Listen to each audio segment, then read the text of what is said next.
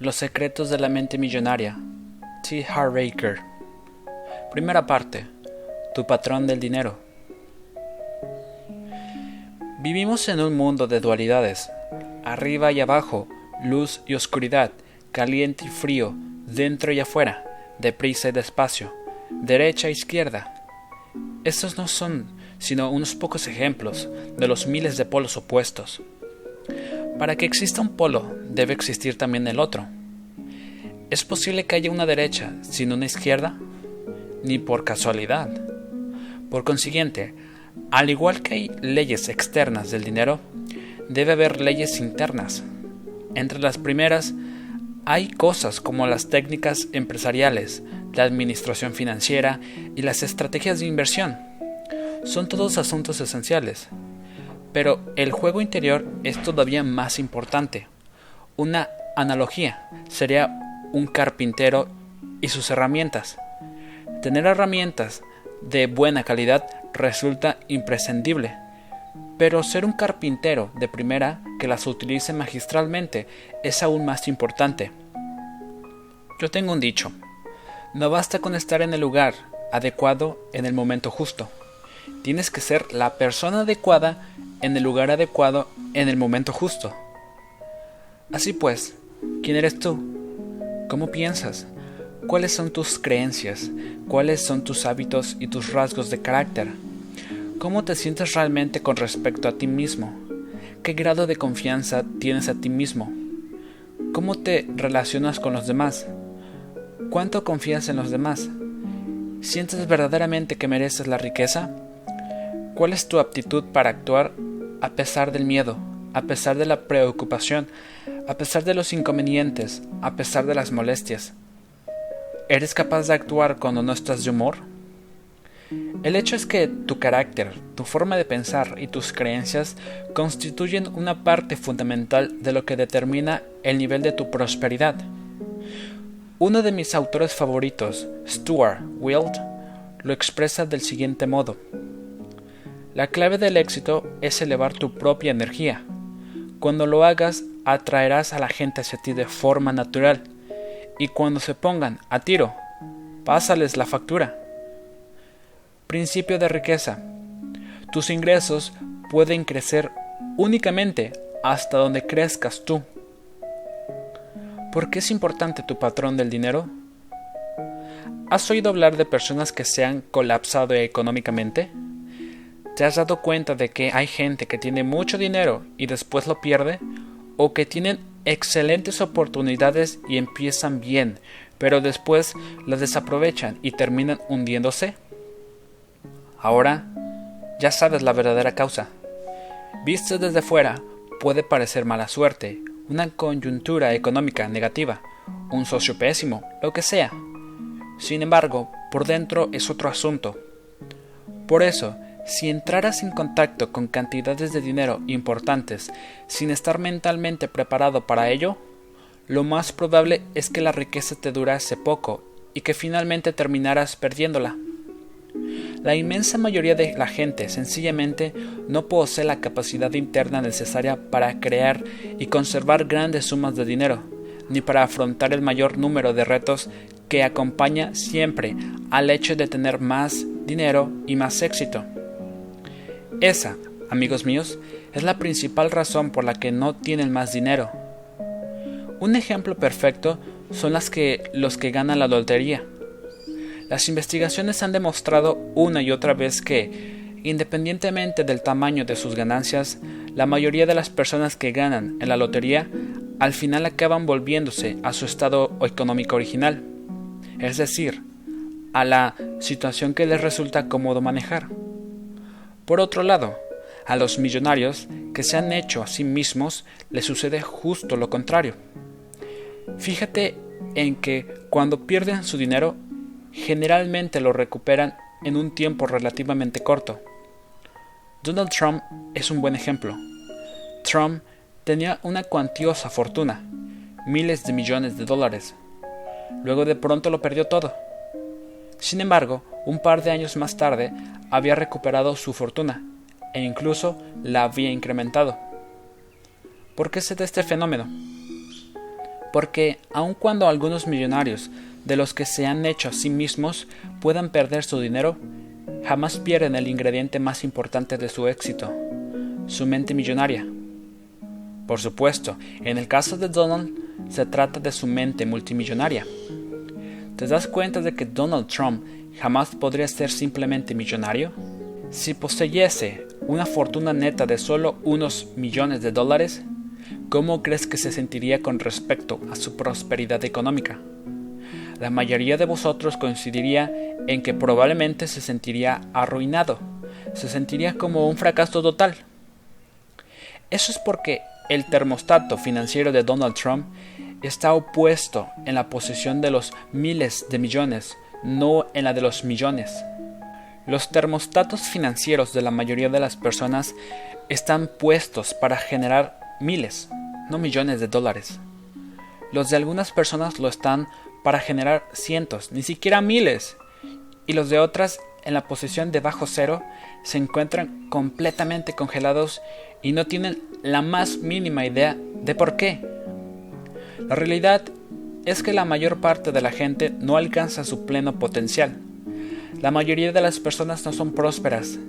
Las investigaciones demuestran que el 80% de los individuos jamás disfrutarán de la libertad económica que les gustaría poseer y también que el 80% ni siquiera pretenderán ser verdaderamente felices. La razón es sencilla. La mayoría de la gente es inconsciente. Van un poco como dormidos al volante. Trabajan y piensan a un nivel superficial de la vida, basándose tan solo en lo que ven. Viven estrictamente en el mundo visible. Las raíces crean los frutos. Imagínate un árbol. Supongamos que representa al árbol de la vida. En él hay frutos. En la vida a nuestros frutos se le denomina nuestros resultados. Pero miramos los frutos, nuestros resultados, y no nos gustan. No hay suficientes. Son demasiado pequeños o no saben bien. Entonces, ¿qué tenemos tendencia a hacer? La mayoría de nosotros pone aún más atención y concentración en los frutos, en los resultados. Pero, ¿qué es lo que en realidad crea esos frutos concretos? Lo que crea esos frutos son las semillas y las raíces. Es lo que hay bajo el suelo, lo que crea aquello que está por encima de él. Lo que no ves es lo que crea lo que se ve. ¿Y eso qué significa?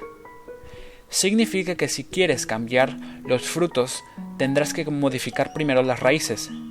Si quieres cambiar lo visible, antes deberás transformar lo invisible. Principio de riqueza. Si quieres cambiar los frutos, tendrás que modificar primero las raíces. Si quieres cambiar lo visible, antes deberás transformar lo invisible. Muchos dicen que solo viendo creen. La pregunta que yo tengo para esa gente es, ¿por qué te molestas en pagar la cuenta de la luz? Aunque no puedas ver la electricidad, sí puedes seguramente reconocer y utilizar su potencia.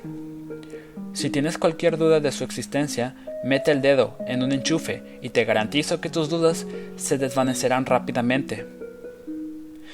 Según mi experiencia, lo que no puedes ver de este mundo es muchísimo más poderoso que cualquier cosa que puedas ver. Estarás de acuerdo o no con esta afirmación, pero en la medida en que no apliques este principio en tu vida, tendrás problemas. ¿Por qué? Porque estás yendo en contra de las leyes de la naturaleza según las cuales lo que hay debajo del suelo crea lo que está por encima de él. Lo invisible crea lo visible. Como seres humanos formamos parte de la naturaleza, no estamos por encima de ella. Por consiguiente, cuando nos alineamos en sus leyes y trabajamos en nuestras raíces, nuestro mundo interior, nuestra vida fluye suavemente. Cuando no lo hacemos, la vida se complica. En todos los bloques, en todas las granjas, en todos los huertos de la tierra, es lo que se encuentra bajo el suelo, lo que crea aquello que hay por encima de él. Por eso es inútil que pongas la atención en los frutos que ya has cultivado. No puedes cambiar lo que cuelgan del árbol. Sin embargo, Sí puedes cambiar los frutos del mañana, pero para hacerlo tendrás que cavar debajo del suelo y fortalecer las raíces. Los cuatro cuadrantes M, E, E, F. Una de las cosas más importantes que puedas llegar a comprender en esta vida es que no vivimos en un único plano de existencia. Lo hacemos en al menos cuatro esferas distintas a la vez. Estos cuatro cuadrantes son el mundo físico, el mundo mental, el mundo emocional y el mundo espiritual. La mayoría de la gente jamás se da cuenta de que la esfera física es simplemente una impresión de las otras tres. Por ejemplo, supongamos que acabas de escribir una carta en el ordenador. Le das a la tecla de imprimir y rápidamente la carta te sale por la impresora. Miras la copia impresa y fíjate por dónde encuentras un error tipográfico, así que sacas tu fiel goma de borrar y borras la errata en el papel. Ya has corregido la falta. Ahora le das de nuevo al botón de imprimir y adviertes que otra vez aparece el mismo error. Caramba, ¿cómo es posible? Si acabas de corregirlo. Así que esta vez coges una goma nueva y más grande y borras más fuerte y más rato. Incluso estudias un manual de 300 páginas titulado Cómo borrar con eficacia. Ahora dispones de todas las herramientas y conocimientos que necesitas. Estás preparado, le das a la impresión y ¡oh no! Ahí está otra vez. No hay manera. Gritas pasmado de asombro. ¿Cómo es posible? ¿Qué está pasando aquí? ¿Estoy en la dimensión misteriosa? Lo que está ocurriendo aquí es que el verdadero problema no puede cambiarse en la impresión, el mundo físico. Únicamente puede modificarse en el programa. El dinero es un resultado, la riqueza es un resultado, la salud es un resultado, la enfermedad es un resultado, tu peso es tu resultado. Vivimos en un mundo de causas y efectos. Principio de riqueza. El dinero es un resultado, la riqueza es un resultado, la salud es un resultado, la enfermedad es un resultado, tu peso es un resultado. Vivimos en un mundo de causas y efectos. ¿Has oído alguna vez a alguien afirmar que tenía el pequeño problema de la falta de dinero? Pues ahora atiende a esto. La falta de dinero no es nunca, jamás, jamás un problema. La falta de dinero es meramente un síntoma de lo que está sucediendo por debajo. La falta de dinero es el efecto, pero ¿cuál es la causa fundamental? Todo se reduce a esto. El único modo de cambiar tu mundo exterior es transformar primero tu mundo interior. Cualesquiera que sean los resultados que estés obteniendo, sean ricos o pobres, buenos o malos, positivos o negativos, Recuerda siempre que tu mundo exterior es simplemente un reflejo de tu mundo interior. Si las cosas no te van bien en tu vida exterior, es porque tampoco van bien en la vida interior. Es así de simple. Un poderoso secreto para el cambio, las declaraciones. En mis seminarios empleamos técnicas de aprendizaje acelerado que permiten avanzar más rápido y recordar más cosas de todo lo que aprendes. La clave reside en la implicación. Nuestro enfoque sigue el viejo dicho. Lo que oyes, lo olvidas. Lo que ves, lo recuerdas. Lo que haces, lo entiendes. Así pues, voy a pedirte que cada vez que llegues al final de un principio fundamental de este libro, te pongas primero la mano en el corazón Después hagas una declaración verbal y a continuación te toques la cabeza con el dedo índice y hagas otra declaración verbal. ¿Qué es una declaración? Es simplemente una sentencia positiva que haces con énfasis en voz alta. ¿Por qué las declaraciones son una herramienta tan valiosa? Porque todo está hecho de una sola cosa, de energía. Toda energía viaja en frecuencias y vibraciones. Por lo tanto, cada declaración que haces lleva su propia frecuencia vibratoria. Cuando pronuncias una declaración en voz alta, su energía vibra en todas las células de tu cuerpo y tocándote el cuerpo al mismo tiempo, puede sentir su resonancia, que es única. Las declaraciones no solo envían un mensaje concreto al universo, mandan también un poderoso mensaje a tu subconsciente. La diferencia entre una declaración y una afirmación es sutil, pero en mi opinión importante. La definición de la segunda es la de una sentencia positiva que afirma que un objetivo que deseas alcanzar ya está teniendo lugar. La definición de la primera es manifestación oficial de la intención de emprender un determinado curso de acción o de adoptar una posición concreta. Una afirmación manifiesta que lo que deseas conseguir ya está teniendo lugar. A mí las afirmaciones no me vuelven loco, pero muchas veces cuando afirmamos algo que aún no es real, la vocecita de dentro de nuestra cabeza nos dice, eso no es verdad, eso es una suprema tontería. Sin embargo, una declaración no es decir que algo sea cierto, es manifestar que tenemos la intención de hacer o de ser algo. Se trata de una postura que la vocecita puede tragarse, ya que no estamos diciendo que sea cierto ahora mismo, sino que tenemos la intención de que sea en el futuro. Una declaración por definición es también algo oficial. Es una manifestación formal de energía al universo y por todo tu cuerpo.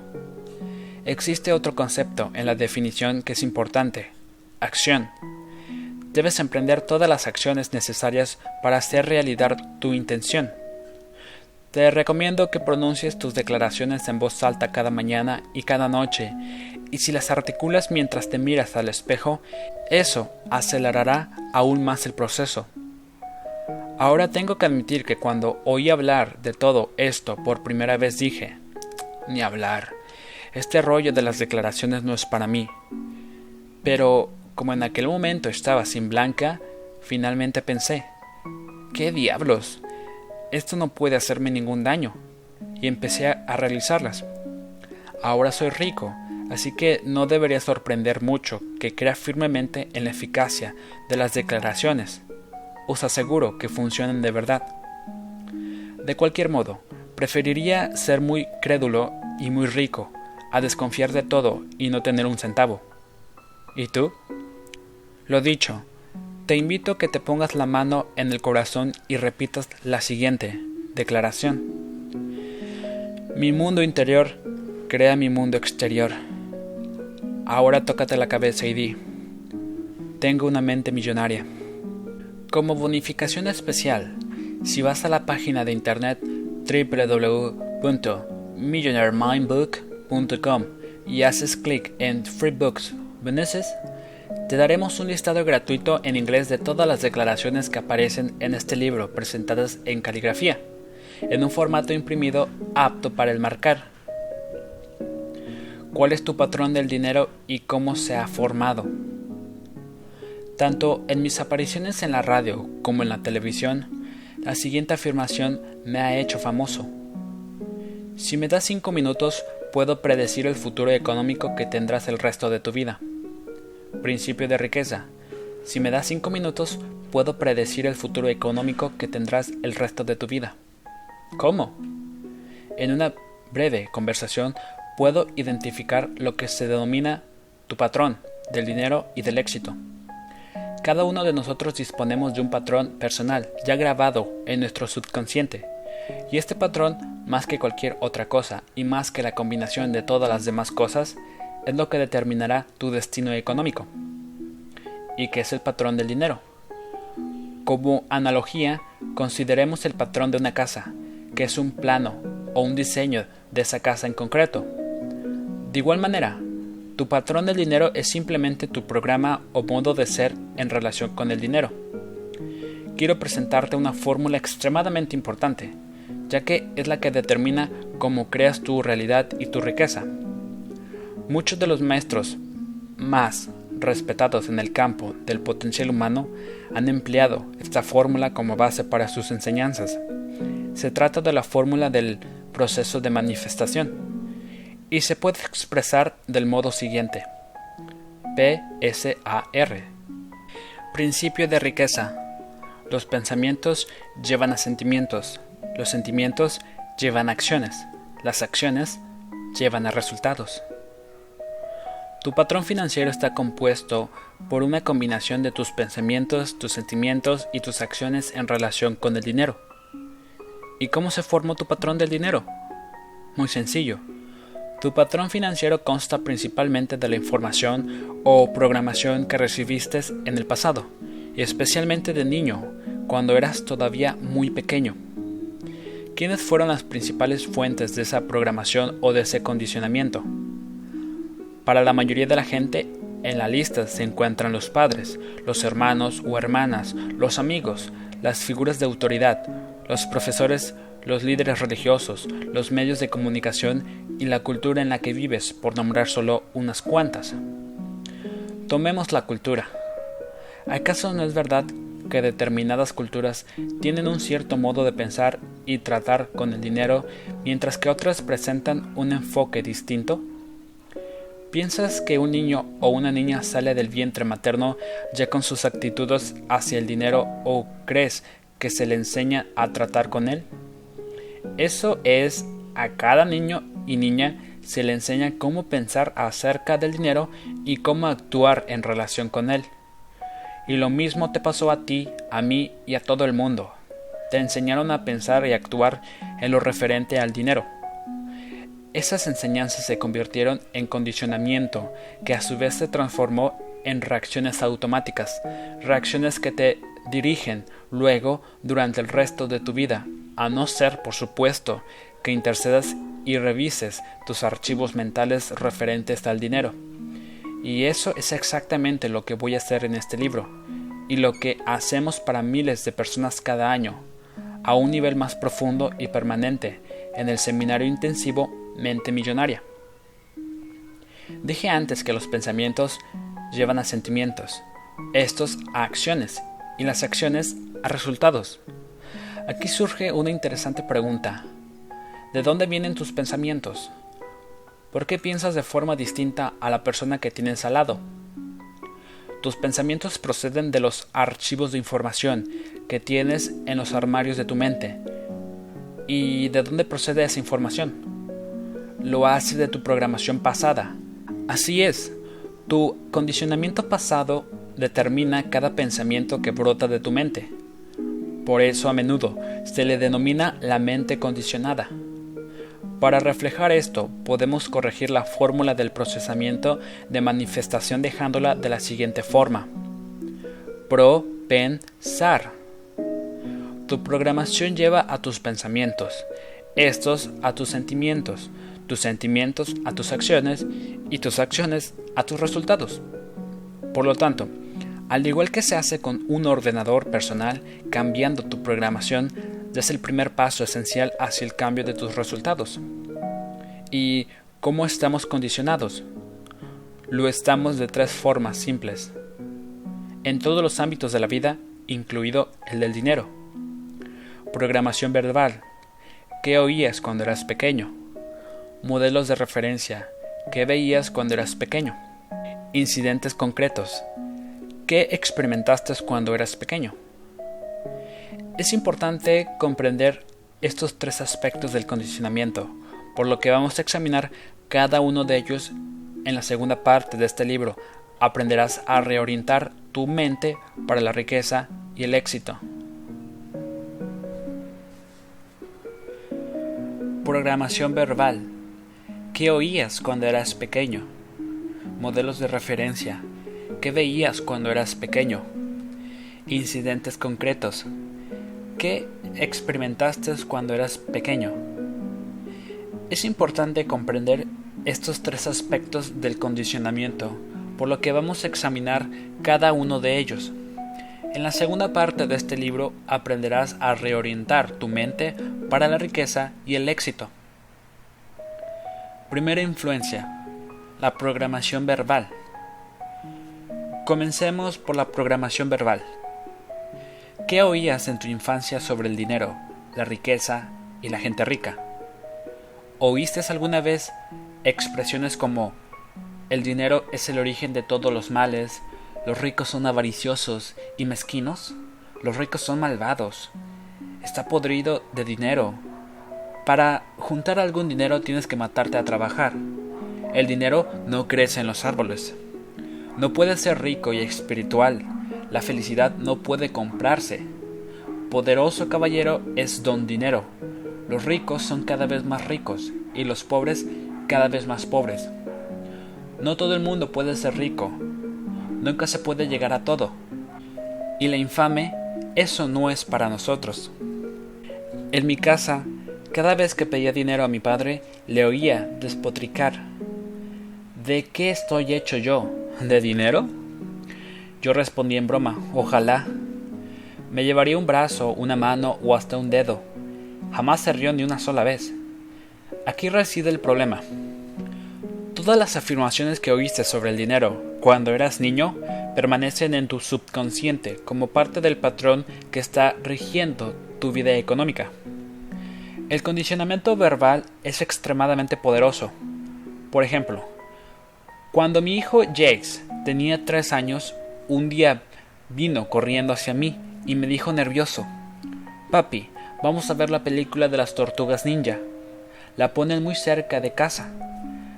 Por nada del mundo podía imaginar cómo aquel niño era capaz de conocer la ubicación de los cines. Un par de horas después, la respuesta me vino en forma del anuncio de televisión de la película al final de cual se decía el habitual eslogan. Ya puedes verla en un cine muy cerca de tu casa. Otro ejemplo del poder del condicionamiento verbal llegó a expensas de uno de los participantes en nuestro seminario intensivo Mente Millonaria. Steven no tenía problemas para ganar dinero. Su reto era conservarlo. En el momento que Steven vino al curso, estaba ganando más de 800 mil dólares al año y llevaba nueve años así. Pese a eso, se le apañaba con dificultad. De algún modo lograba gastarse el dinero, prestarlo o perderlo todo tomando malas decisiones a la hora de invertir. Sea cual fuese la razón, su fortuna neta era exactamente cero. Steven nos confió que, siendo niño, su madre solía decir los ricos son avariciosos y mezquinos. Su dinero sale del sudor de los pobres. Se debería tener solo lo suficiente para ir tirando. Si tienes más, eres un cerdo.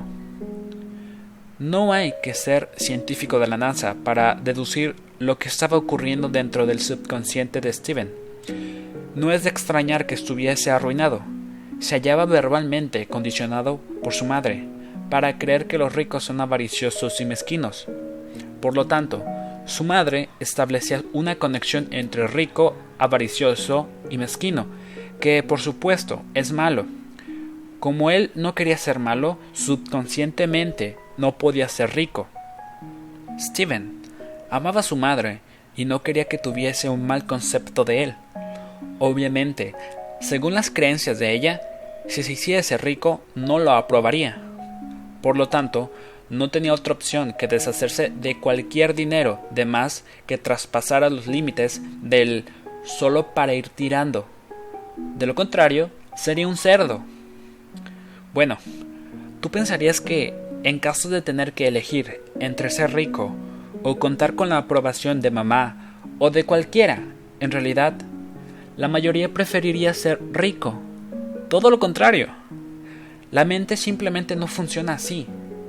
Parece que la riqueza debería ser la elección lógica, pero cuando el subconsciente debe elegir entre emociones profundamente arraigadas y la lógica, casi siempre ganan las primeras.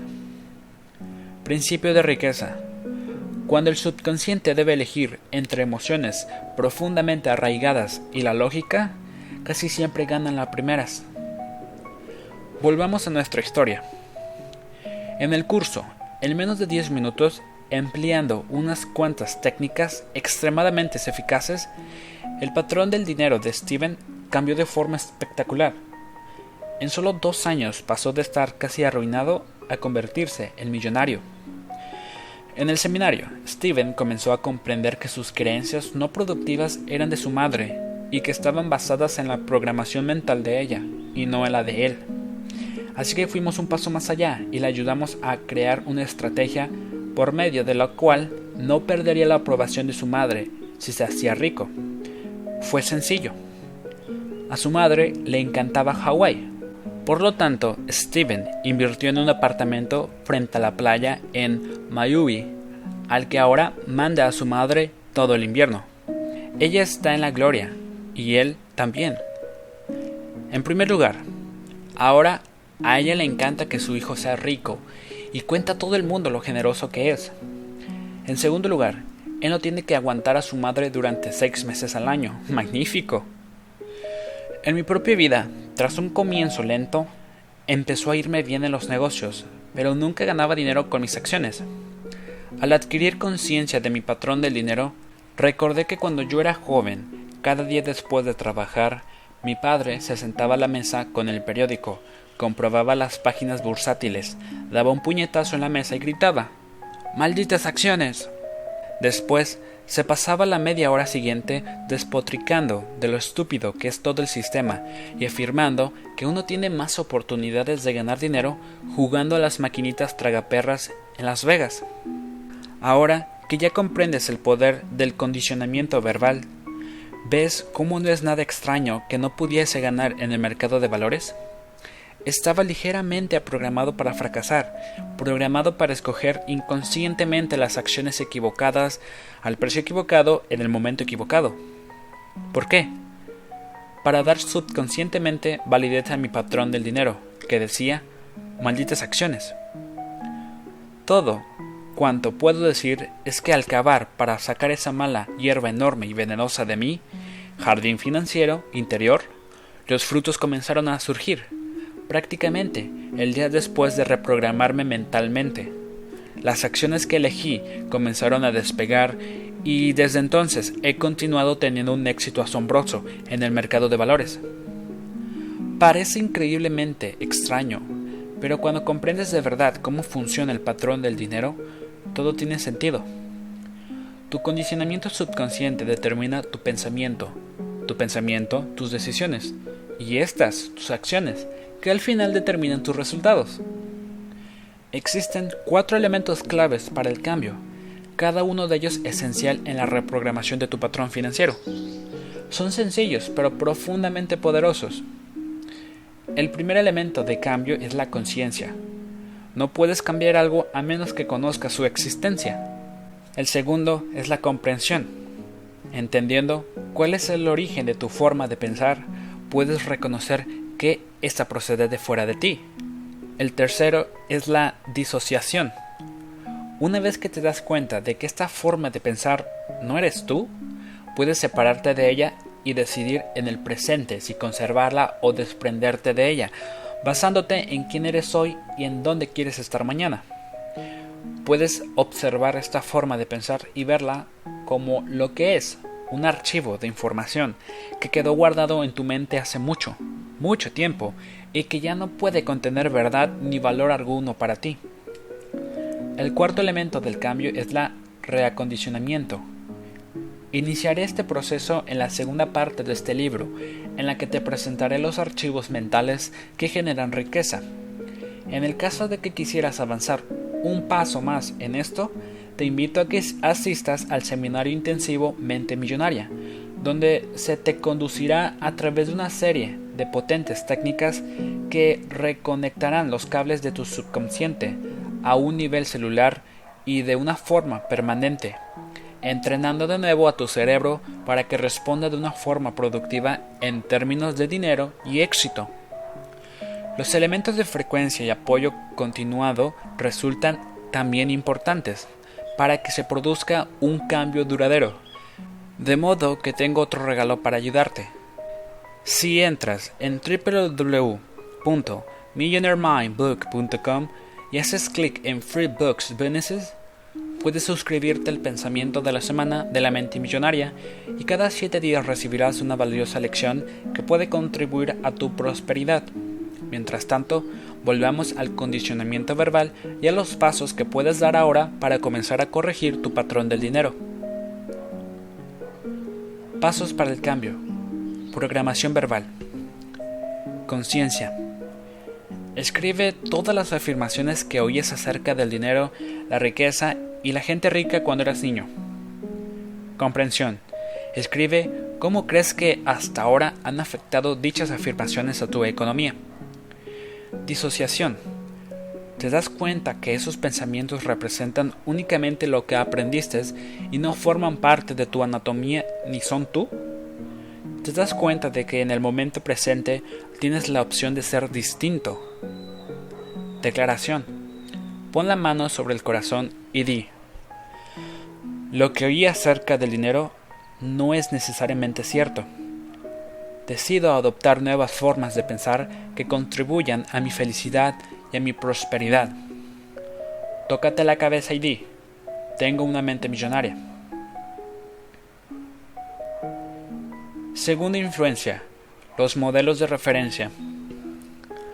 El segundo tipo de condicionamiento al que estamos sometidos se denomina nuestros modelos. Durante tu infancia, ¿cómo eran tus padres o tus tutores con respecto al dinero? Uno de ellos o ambos administraban bien su dinero o lo hacían mal. Gastaban mucho o eran ahorradores. Eran hábiles inversores o no invertían. Asumían riesgos o eran conservadores. Había constantemente dinero o era este más bien escaso. El dinero llegaba con facilidad a tu familia o era siempre una lucha conseguirlo. ¿Era una fuente de alegría en casa o causa de amargas discusiones? ¿Por qué resulta importante esta información? Probablemente hayas oído la expresión mono de repetición. Así somos los humanos. De pequeños aprendemos todo de los modelos que tenemos alrededor. Aunque la mayoría de nosotros odiáramos admitirlo, hay bastante verdad en el viejo dicho, de tal palo, tal astilla. Esto me recuerda el chisme de una mujer que prepara las rebanadas de jamón cocido para cenar, cortándoles los dos extremos. Su marido, que ya había observado dicha práctica, le pregunta un día, ¿por qué corta los extremos del jamón? Ella le contesta, así lo hacía mi madre. Resulta que la madre de ella venía esa noche a cenar así que le pregunta por qué cortaba los extremos del jamón, a lo que ella responde, mi madre lo hacía siempre así.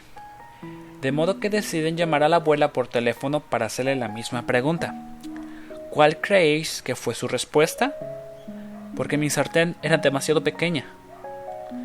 La cuestión es que, en general, en el ámbito del dinero tendemos a ser idénticos a uno de nuestros progenitores o bien adoptamos una actitud que es combinación de las que cada uno de ellos tenía. Por ejemplo, mi padre era empresario de la construcción. Construía entre una docena y cien casas por proyecto. Cada proyecto requería la inversión de una enorme suma de capital. Mi padre debía aportar todo lo que teníamos y pedir grandes préstamos al banco hasta que se vendían las casas y llegaba el dinero en efectivo. Por consiguiente, al comienzo de cada proyecto no teníamos dinero y estábamos endeudados hasta las cejas. Como puedes imaginar, durante ese periodo papá no tenía el mejor de los humores y la generosidad tampoco era su fuerte. Si le pedía cualquier cosa que costara, aunque fuese un centavo, su respuesta estándar, después de lo habitual, ¿yo de qué estoy hecho? ¿De dinero? Era ¿estás loco? Por supuesto, yo no obtenía ni un centavo, pero lo que sí lograba era esa mirada de ni se te ocurra volver a preguntar. Estoy seguro de que la conoces. Este panorama duraba aproximadamente un año o dos, hasta que las casas al final se vendían. Entonces estábamos forrados de pasta. De repente, papá era una persona distinta se sentía contento, era amable y extremadamente generoso. Venía y me preguntaba si necesitaba unos cuantos dólares. A mí me apetecía devolverle su mirada, pero no era tan estúpido, así que me limitaba a decir, Claro, papá, gracias, y ponía los ojos en blanco. Así la vida estaba bien. Hasta el temido día en que llegaba a casa y anunciaba, He encontrado un buen terreno, vamos a construir otra vez. Recuerdo perfectamente que le decía, fantástico papá, buena suerte. mientras se me hundía el corazón sabiendo los apuros que estábamos a punto de pasar otra vez. Este patrón duró desde que tuve uso de razón o más o menos a los 6 años, hasta los 21, cuando me fui de casa de mis padres para siempre. Entonces cesó, o al menos eso creía yo. A la edad de 21 años terminé de estudiar y me convertí, lo adivinaste, en constructor. Luego pasé a otros tipos de negocios basados en proyectos. Por alguna extraña razón, hacía una pequeña fortuna, pero no mucho tiempo después ya estaba arruinado. Me metía en otro negocio y creía de estar de nuevo en lo más alto del mundo, solo para tocar fondo un año más tarde. Este patrón de altibajos continuó durante casi 10 años, antes de darme cuenta de que tal vez el problema no fuese el tipo de negocio que elegía, los socios, los empleados que tenía, el estado de la economía, ni mi decisión de tomarme un tiempo sin trabajar y relajarme cuando las cosas iban bien. Finalmente reconocí que tal vez, solo tal vez, estaba reviviendo inconscientemente el patrón de ingresos con altibajos de mi padre todo lo que puedo decir es que menos mal que aprendí lo que tú estás aprendiendo en este libro y que fui capaz de reacondicionar mi mente y salir de ese modelo tipo yo-yo para pasar a tener unos ingresos en crecimiento constante. Actualmente, el impulso de cambiar cuando las cosas van bien aún aparece, pero ahora en mi mente hay otro archivo que observa este sentimiento y dice, gracias, Ahora centrémonos de nuevo y volvamos al trabajo. Otro ejemplo es de uno de mis seminarios en Orlando, Florida. Como de costumbre, la gente iba subiendo en fila al entarimado uno a uno para pedirme un autógrafo y saludarme, darme las gracias o lo que fuese. Jamás olvidaré a un señor mayor porque subió sollozando. Apenas si podía contener el aliento e iba enjuagándose las lágrimas con la manga. Le pregunté qué le ocurría. Me dijo, tengo sesenta y tres años y llevo leyendo libros y yendo a seminarios desde que se inventaron. He visto a todos los conferencistas y he probado todo lo que enseñaban. Lo he intentado con las acciones, con la propiedad inmobiliaria y he tenido más de una docena de negocios distintos. Volví a la universidad y me saqué un máster en administración de empresas. He adquirido más conocimientos que diez hombres normales y sin embargo, nunca he alcanzado el éxito económico. Siempre empezaba bien, pero finalmente acababa con las manos vacías, y en todo esos años nunca supe por qué.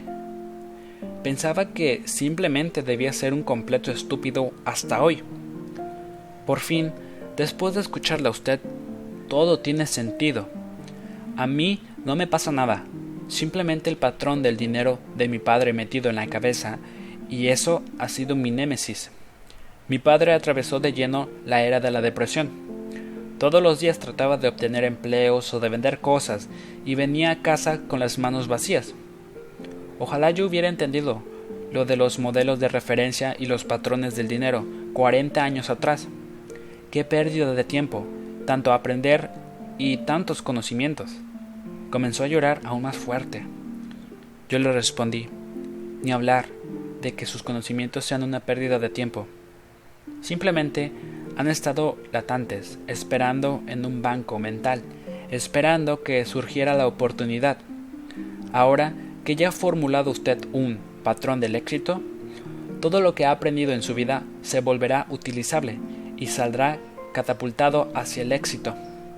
La mayoría de nosotros, cuando oímos la verdad, ya la sabemos. El hombre empezó a relajarse y comenzó de nuevo a respirar profundamente. Entonces apareció en su rostro una gran sonrisa. Me dio el mayor de los abrazos y dijo, Gracias, gracias, gracias. La última vez que supe de él, todo le iba viento en popa ha acumulado más riquezas en los últimos 18 meses que en los últimos 18 años. Me encanta. Insisto, puedes tener todos los conocimientos y experiencias del mundo, pero si tu patrón no está programado para el éxito, estás condenado a fracasar económicamente. Muchas veces nos vienen participantes a los seminarios cuyos padres se vieron involucrados en la Segunda Guerra Mundial o que vivieron en los tiempos de la depresión. Estas personas sufren a menudo un fuerte impacto cuando se dan cuenta de lo mucho que han influido las experiencias de sus padres en sus creencias y en sus hábitos en torno al dinero. Algunos gastan como locos porque podrías perder fácilmente todo tu dinero, así que más vale que los disfrutes mientras puedas. Otros siguen el camino contrario, van guardando el dinero y la ahorran para cuando llegue la época de las vacas flacas. Unas sabias palabras. Ahorra pensando en que pueden llegar malos tiempos. Podría parecer una decisión sensata, pero puede crear grandes problemas. Uno de los principios que enseñamos en otro de nuestros cursos es el poder de la intención. Si estás ahorrando tu dinero para cuando lleguen las vacas flacas, ¿qué es lo que vas a tener? Pues vacas flacas. Deja de hacer eso. En lugar de ahorrar para un día de penuria económica, concéntrate en ahorrar para un día de júbilo o para lograr pronto tu libertad financiera. Entonces, en virtud de la ley de la intención, eso es exactamente lo que obtendrás. Antes decía que, en lo referente al dinero, la mayoría de nosotros tendemos a ser idénticos a uno o a ambos de nuestros progenitores. Pero también existe la otra cara de la moneda. Algunos de nosotros acabamos siendo exactamente lo contrario de lo que fueron unos o ambos de nuestros padres. ¿Por qué tendría que ocurrir eso? ¿Te suenan las palabras ira y rebeldía? Resumiendo, depende simplemente del enfriamiento que hubieras mantenido con ellos. Por desgracia, cuando éramos niños no podíamos decir a nuestros padres, mamá y papá, sentaos, quiero comentarlos algo. No me gusta la forma en que estáis administrando vuestro dinero, ni en realidad vuestra vida, y por lo tanto, cuando sea adulto haré las cosas de forma completamente distinta. Espero que lo entendáis. Ahora que paséis buena noche y que tengáis dulces sueños. No, no, no, no. La cosa no es así en absoluto. En lugar de eso, cuando nos aprietan el botón por lo general, se nos va la olla. Y lo que sale suena más como os odio. Nunca seré como vosotros. Cuando crezca voy a ser rico. Entonces tendré lo que yo quiera, tanto si os gusta como si no. Después nos vamos corriendo a nuestra habitación, damos un portazo y empezamos a porrear la almohada o cualquier objeto que tengamos a mano para descargar nuestra frustración. Mucha gente que procede de familias pobres se llena de rabia y rebeldía por ello. En muchos casos salen de casa y se hacen ricos, o al menos tienen la motivación para hacerlo. Pero hay un pequeño contratiempo, que en realidad constituye un gran bache. Tanto tanto si este tipo de personas se hacen ricas como si se rompen la crisma tratando de llegar a ser prósperas, normalmente no son felices. ¿Por qué? Porque la raíz de su riqueza o de su motivación por el dinero es la ira y el resentimiento. Por consiguiente, dinero e ira quedan vinculados en su mente y cuanto más dinero tienen o luchan por conseguir, este tipo de individuos se vuelven más iracundos, al final, su yo interior dice, estoy cansado de ser irascible y de ir estresado por la vida. Solo quiero estar tranquilo y ser feliz.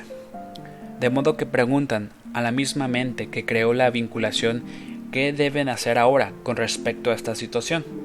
A lo que su mente responde, si quieres deshacerte de tu ira, vas a tener que deshacerte de tu dinero. Y eso es lo que hacen.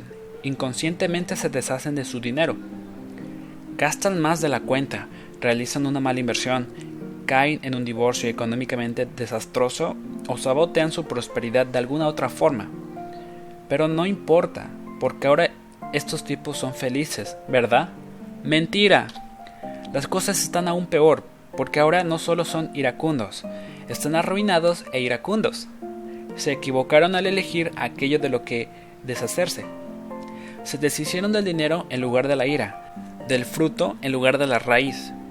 Mientras tanto, el auténtico problema es, y lo fue siempre, la ira existente entre ellos y sus padres. Y mientras no se resuelva esa ira jamás, serán verdaderamente felices y tendrán paz interior, con independencia del dinero que tenga o que no tengan. La razón o motivación que tengas para ganar dinero o lograr éxito es vital. Si tu motivación para adquirirlos procede de una raíz no productiva, como el miedo, la rabia o la necesidad de demostrar lo que vales, el dinero nunca te reportará felicidad. Principio de riqueza. Si tu motivación para adquirir dinero o éxito procede de una raíz no productiva, como el miedo, la rabia o la necesidad de demostrar lo que vales, el dinero nunca te reportará felicidad. ¿Por qué? Porque no puedes solucionar ninguna de estas cuestiones con dinero. Tomemos por ejemplo el miedo. Durante mis seminarios pregunto al auditorio, ¿Cuántos de ustedes citarían el miedo como su principal motivación para el éxito? No hay mucha gente que levante la mano. Sin embargo, luego pregunto, ¿cuántos de ustedes citarían la seguridad como uno de sus motivadores principales para el éxito? Casi todos los presentes levantan la mano.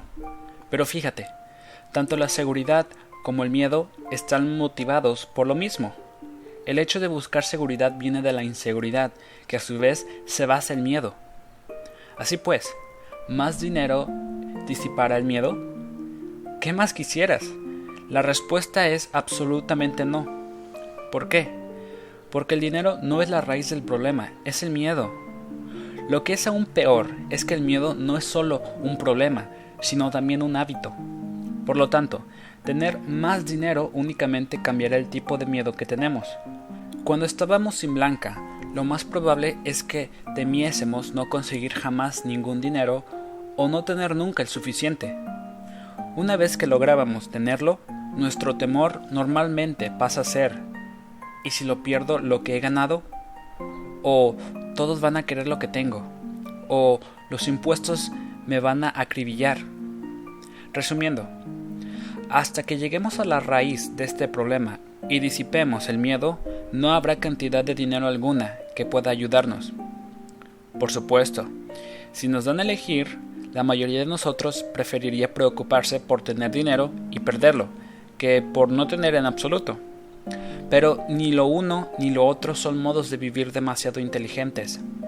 Al igual que quienes actúan movidos por el miedo, muchas personas se sienten motivadas a alcanzar el éxito a nivel económico para demostrar su valía.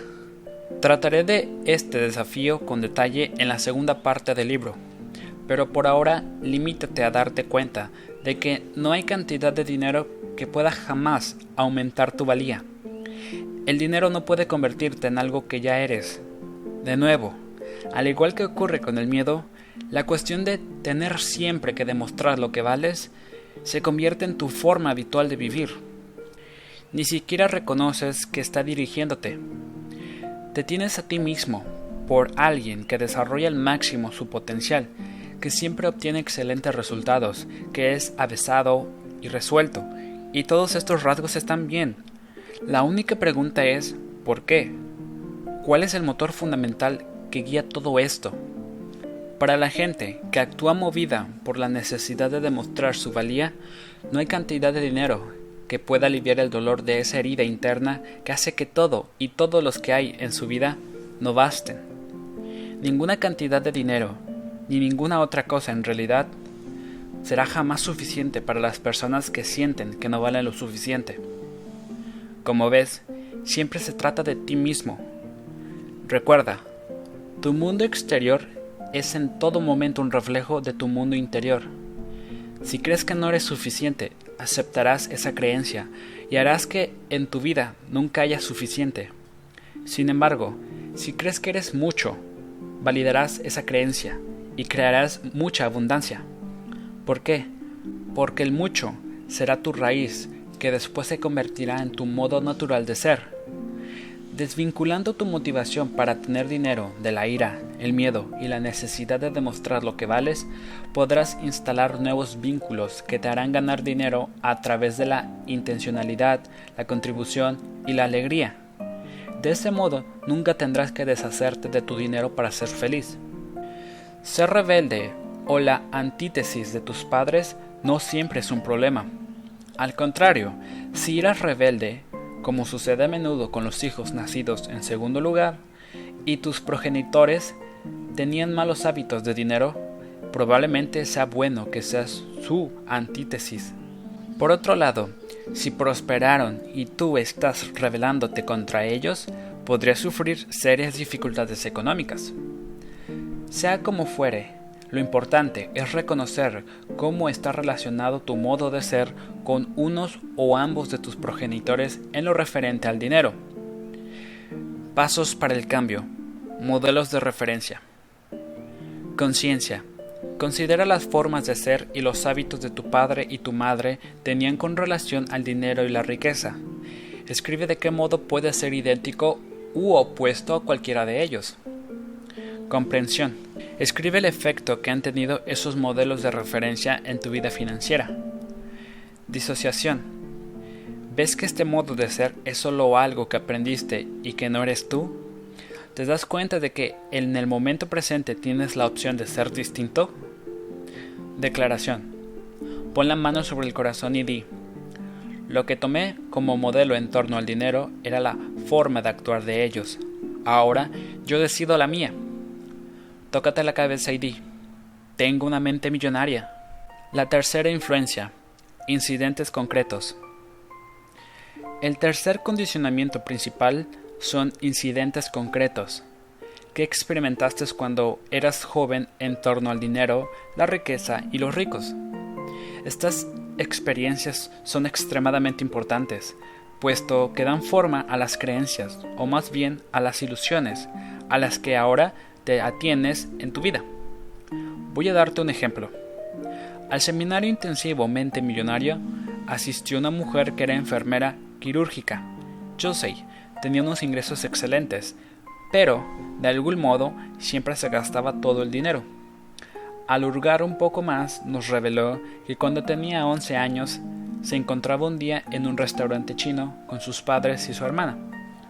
Mamá y papá estaban discutiendo, otra amarga discusión sobre el dinero. Su padre se puso en pie, gritando, y dio un puñetazo sobre la mesa. Juseir recordaba que se puso rojo, después azul, y finalmente cayó al suelo. Era un infarto. Ella estaba en el equipo de natación de la escuela y le habían enseñado a hacer reanimación cardiopulmonar, por lo que se puso rápidamente a ello, pero fue en vano. Su padre murió en sus brazos. Y así, a partir de aquel día, la mente de Josie vinculó dinero con dolor. No es de extrañar, pues que, siendo adulta, se deshiciese inconscientemente de todo su dinero en un esfuerzo por eliminar su dolor, también resulta interesante observar que se hizo enfermera. ¿Por qué? ¿Es posible que aún estuviese tratando de salvar a su padre? En el curso, ayudamos a Josey a identificar su viejo patrón del dinero y a corregirlo. Hoy, está en camino de convertirse en una persona económicamente libre. Además, ya no es enfermera.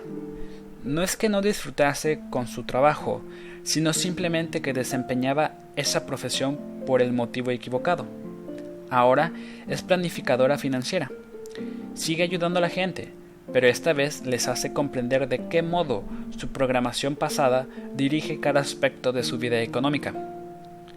Déjame ponerte otro ejemplo de un incidente concreto, uno que me resulta más próximo. Cuando mi esposa tenía ocho años y oía el sonido de las campanillas del camión de los helados bajando por la calle, corría hacia su madre y le pedía una moneda de 25 centavos. Su madre contestaba, Lo siento, cariño, yo no tengo dinero, ve a pedírselo a papá. Es papá el que tiene todo el dinero. Entonces, mi esposa iba a pedírselo a su padre. Este le daba la moneda. Ella iba a comprarse el helado de cucurucho y tan campante. Una semana tras otra se repetía el mismo suceso. Así pues, ¿qué aprendió mi esposa sobre el dinero? En primer lugar, que son los hombres los que tienen todo el dinero. De modo que, una vez que estuvimos casados, ¿qué crees que esperaba de mí? Exacto, dinero. ¿Y sabes qué? ya no pedía monedas de 25 centavos. En cierto modo, sabía licenciado. En segundo lugar, aprendió que las mujeres no tienen dinero.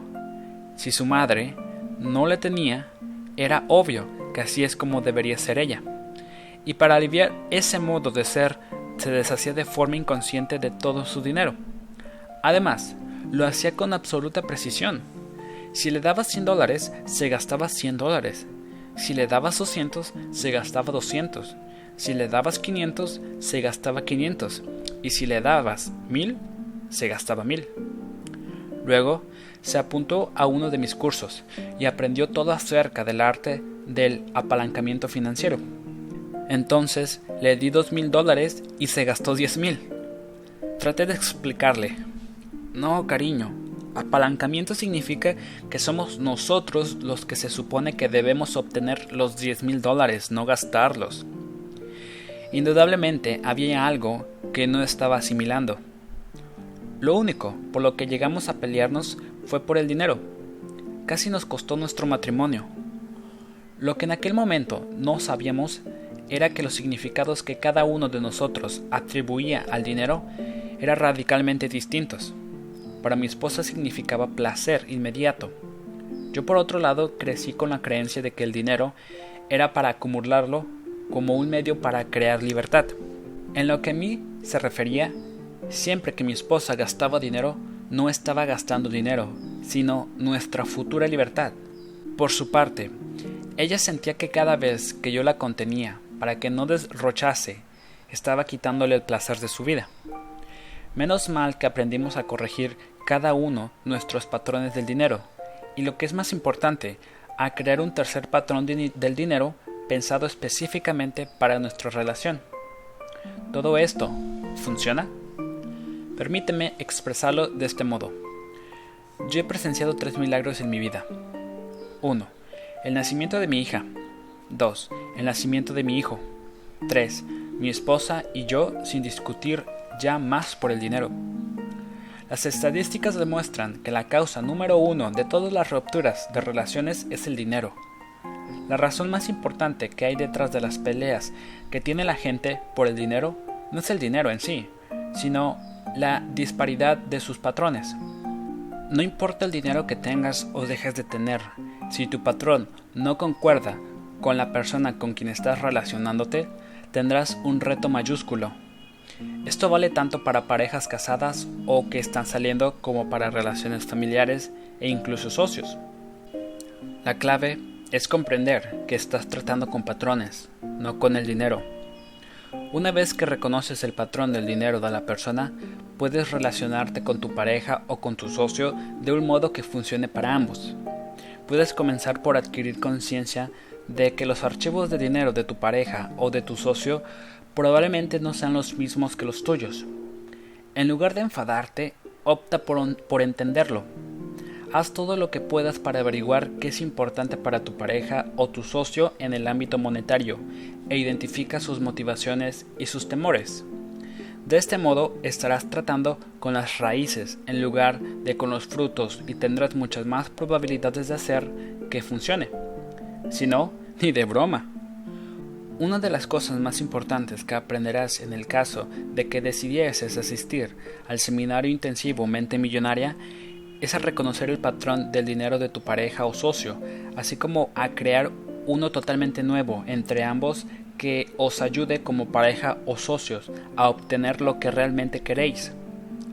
Es verdaderamente una bendición poder hacer esto, ya que alivia una de las mayores causas de dolor para la mayoría de la gente. Pasos para el cambio, incidentes concretos. El siguiente es un ejercicio que puedes hacer con tu pareja o socio. Sentaos y hablad del historial de cada uno de vosotros. Aportará vuestros pensamientos relativos al dinero. Le que oyáis cuando erais jóvenes, los modelos de referencia que había en vuestra familia y cualquier incidente emocional que hubiese tenido lugar. Asimismo, averiguad qué significa realmente el dinero para vuestra pareja o para vuestro socio. ¿Es placer? libertad, seguridad, posición social. Esto os será de ayuda a la hora de identificar mutuamente vuestro patrón actual del dinero y puede contribuir a que descubráis por qué podráis estar discrepando en este terreno. A continuación, Hablad de lo que queréis actualmente, no como individuos, sino como pareja o como socios.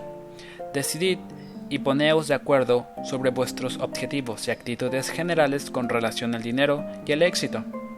Después, cread una lista de estas actitudes y acciones, de acuerdo con las cuales coincidéis ambos en que hay que vivir y escribirlas.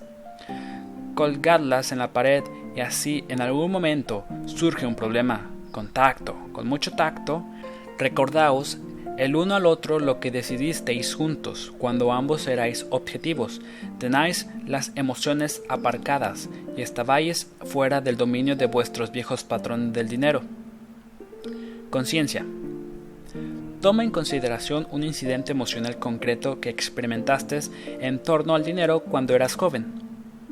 Comprensión. Escribe cómo puede haber afectado este incidente a tu vida económica actual. Disociación. ¿Ves que este modo de ser es solo algo que aprendiste y que no eres tú? ¿Te das cuenta de que en algún momento presente tienes la opción de ser distinto? Declaración. Pon la mano sobre el corazón y di, libero mis experiencias con el dinero no productivas del pasado y creo un futuro nuevo y rico. Tócate la cabeza y di, tengo una mente millonaria. ¿Para qué está programado tu patrón del dinero?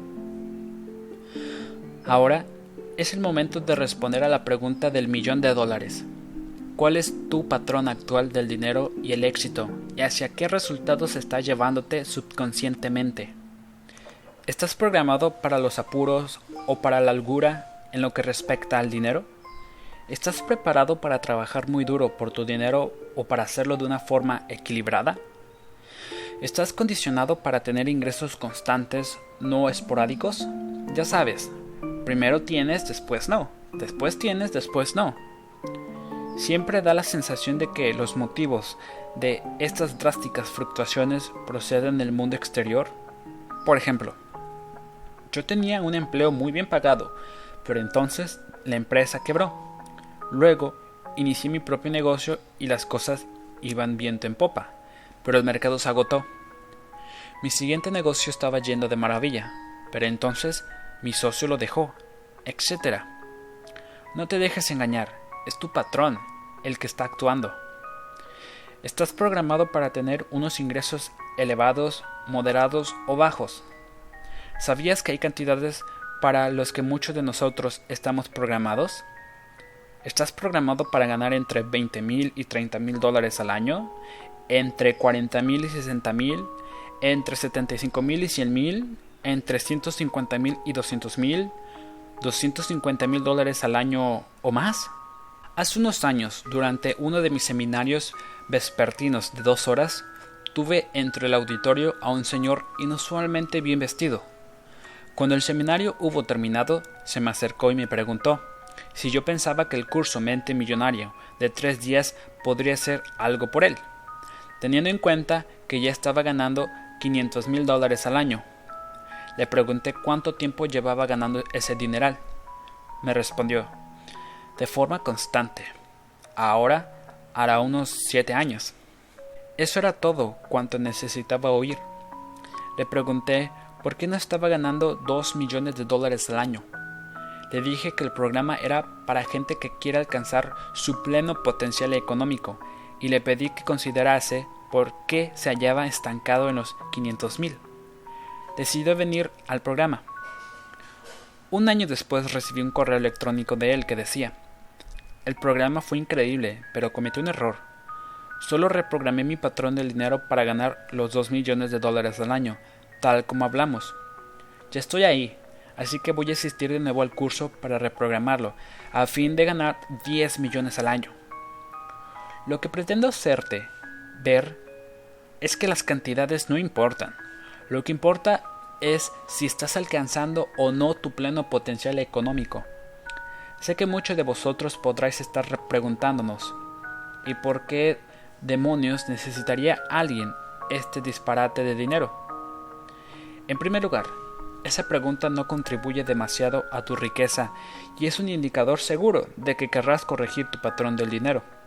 En segundo lugar, La principal razón por la que este señor quería ganar inmensas cantidades de dinero era la de sustentar su obra como enorme donante de una sociedad benéfica que ayuda a víctimas del SIDA en África, para seguir creyendo que la gente rica es siempre egoísta y avariciosa. Sigamos. ¿Estás programado para ahorrar dinero o para gastarlo? ¿Estás programado para administrar bien tu dinero o para administrarlo mal? ¿Estás programado para escoger inversiones ganadoras o desastres? Tú podrías preguntarte, ¿cómo es posible que el hecho de que gane o pierda dinero en el mercado bursátil o en la propiedad inmobiliaria forme parte de mi patrón del dinero? Muy sencillo. ¿Quién escoge las acciones o la propiedad? Tú. ¿Quién escoge cuándo comprarás? Tú. ¿Quién escoge cuándo venderás? Tú. Imagino que algo tendrás tú que ver con el resultado. Tengo un conocido en San Diego llamado Larry. Larry es un imán para el dinero. Definitivamente posee un patrón de ingresos elevado, pero en lo relativo a invertirlo, parece que tiene el cebo de la muerte. Cualquier cosa que compre cae en picado como una piedra. Mantengo un estrecho contacto con Larry, así que puedo pedirle consejo para invertir. Siempre es perfecto, perfectamente equivocado. Sea lo que sea lo que me sugiera, yo tomo el camino contrario. Me encanta Larry. Por otro lado, fíjate que hay otras personas que parecen ser, como comenté antes, como el rey de Midas. Todo aquello que tocan se convierte en oro. Tanto el síndrome del rey Midas como el del beso de la muerte no son otra cosa que las manifestaciones de patrones del dinero. Tu patrón del dinero determinará tu economía e incluso tu vida personal.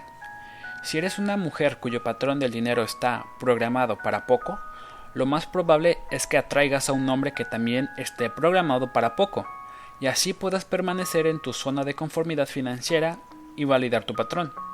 Si eres un hombre que está programado para poco, lo más probable es que atraigas a una mujer que gaste mucho y se deshaga de todo tu dinero, de modo que tú puedas quedarte en tu zona de conformidad financiera y validar también tu patrón.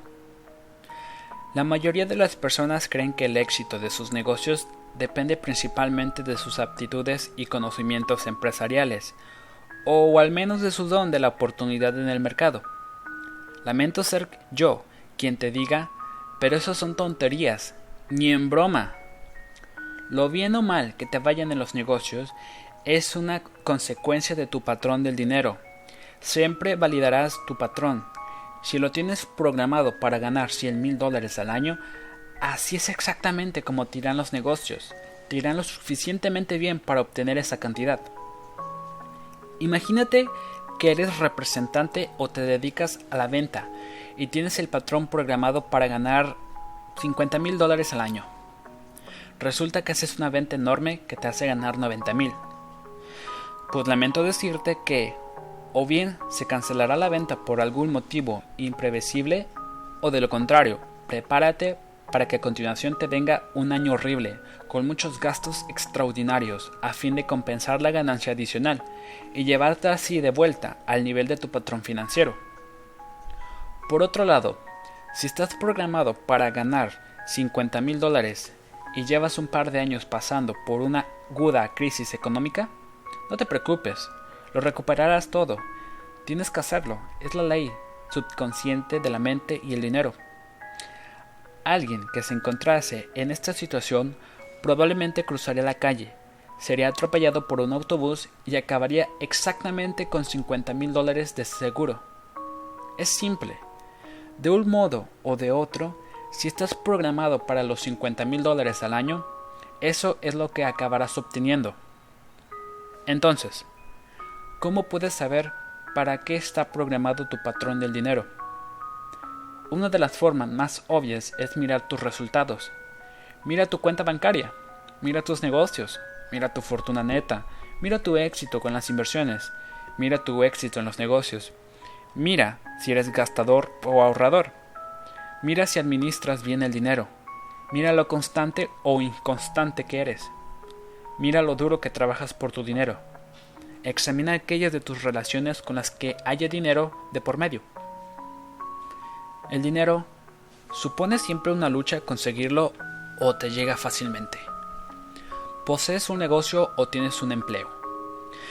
Te quedas estancado con un solo negocio o empleo durante mucho tiempo o vas saltando de uno a otro.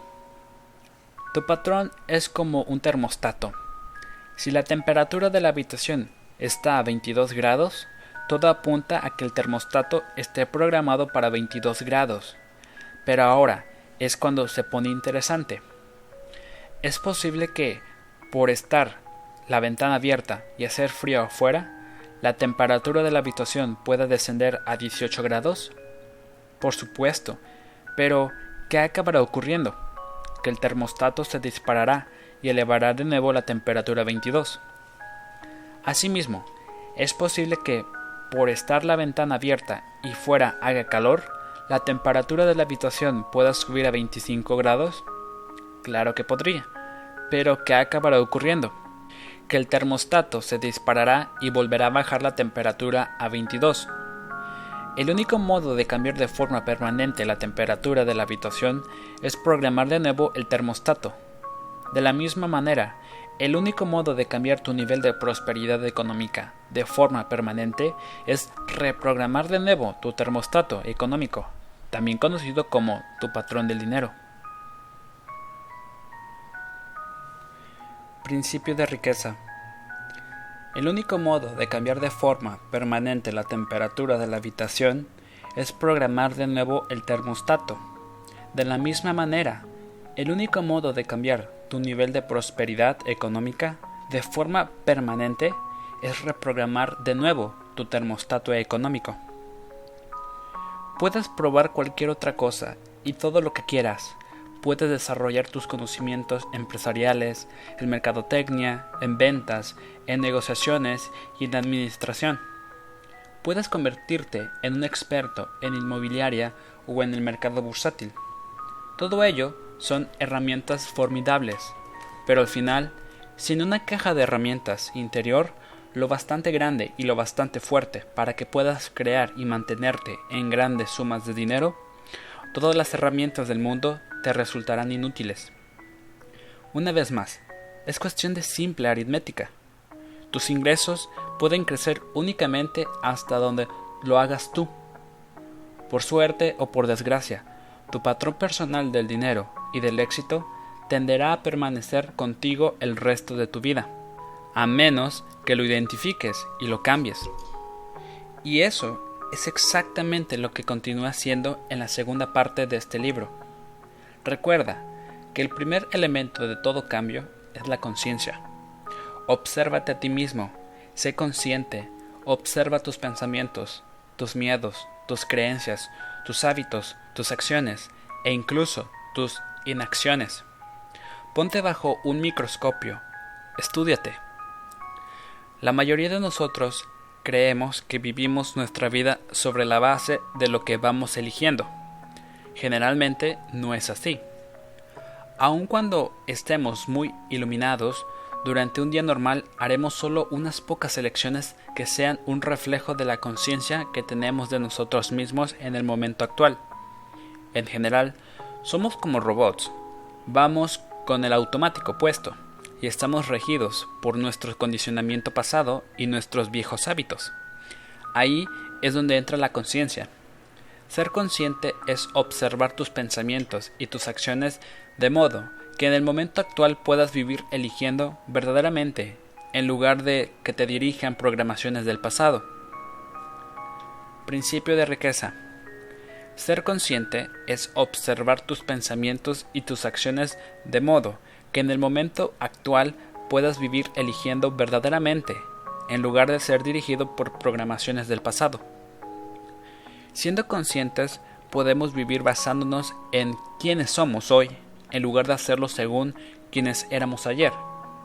De este modo, seremos capaces de responder de forma adecuada a las situaciones, aprovechando todo el abanico y todo el potencial de nuestras aptitudes y talentos, en lugar de reaccionar de forma inadecuada a los acontecimientos arrastrados por los miedos y las inseguridades del pasado. Una vez que eres consciente, puedes ver tu programación como lo que es, simplemente una grabación de información que recibiste y creíste en el pasado, en un momento en que eras demasiado joven para poder discernir. Te das cuenta de que ese condicionamiento no es quien tú eres, sino quien aprendiste a ser. Ves que tú no eres la grabación, sino la grabadora. No eres el contenido del vaso, sino el vaso mismo. No eres el software, sino el hardware. Ciertamente, la genética puede desempeñar un papel, y también los aspectos espirituales pueden entrar en juego, pero gran parte de lo que da forma a quien tú eres procede de creencias e información de otras personas. Tal como sugerí antes, las creencias no son necesariamente verdaderas o falsas, ni correctas o incorrectas, sino que, con independencia de su validez, son opiniones que han sido transmitidas una y otra vez, de generación en generación, hasta llegar a ti. Sabiendo esto, puedes optar conscientemente por liberarte de cualquier creencia o forma de ser que no contribuya a tu riqueza y sustituirla por una que sí lo haga. En nuestros cursos enseñamos que no hay ningún pensamiento que vive en tu cabeza sin pagar alquiler. Cada pensamiento que tengas será o bien una inversión o un coste. O bien te llevará hacia la felicidad y la prosperidad o te alejará de ellas. O bien te infundirá poder o te lo quitará. Por eso, es imprescindible que elijas sabiamente tus pensamientos y tus creencias. Ten presente que tus pensamientos y tus creencias no son quien tú eres y que no se hallan necesariamente adscritos a ti. Por muy valiosos que creas que son, no tienen mayor importancia y mayor significado que los que tú les das. Nada tiene significado excepto el que se le da. ¿Recuerdas que al principio de este libro te sugería que no creyeses ni una palabra de lo que te diga? Bien, si de veras quieres despegar en tu vida, no creas una palabra de lo que tú digas. Y si quieres iluminación instantánea, no te creas ni un pensamiento de lo que tengas. Mientras tanto, si eres como la mayoría de la gente y vas a creerte algo, más vale que adoptes creencias que te ayuden, creencias ricas.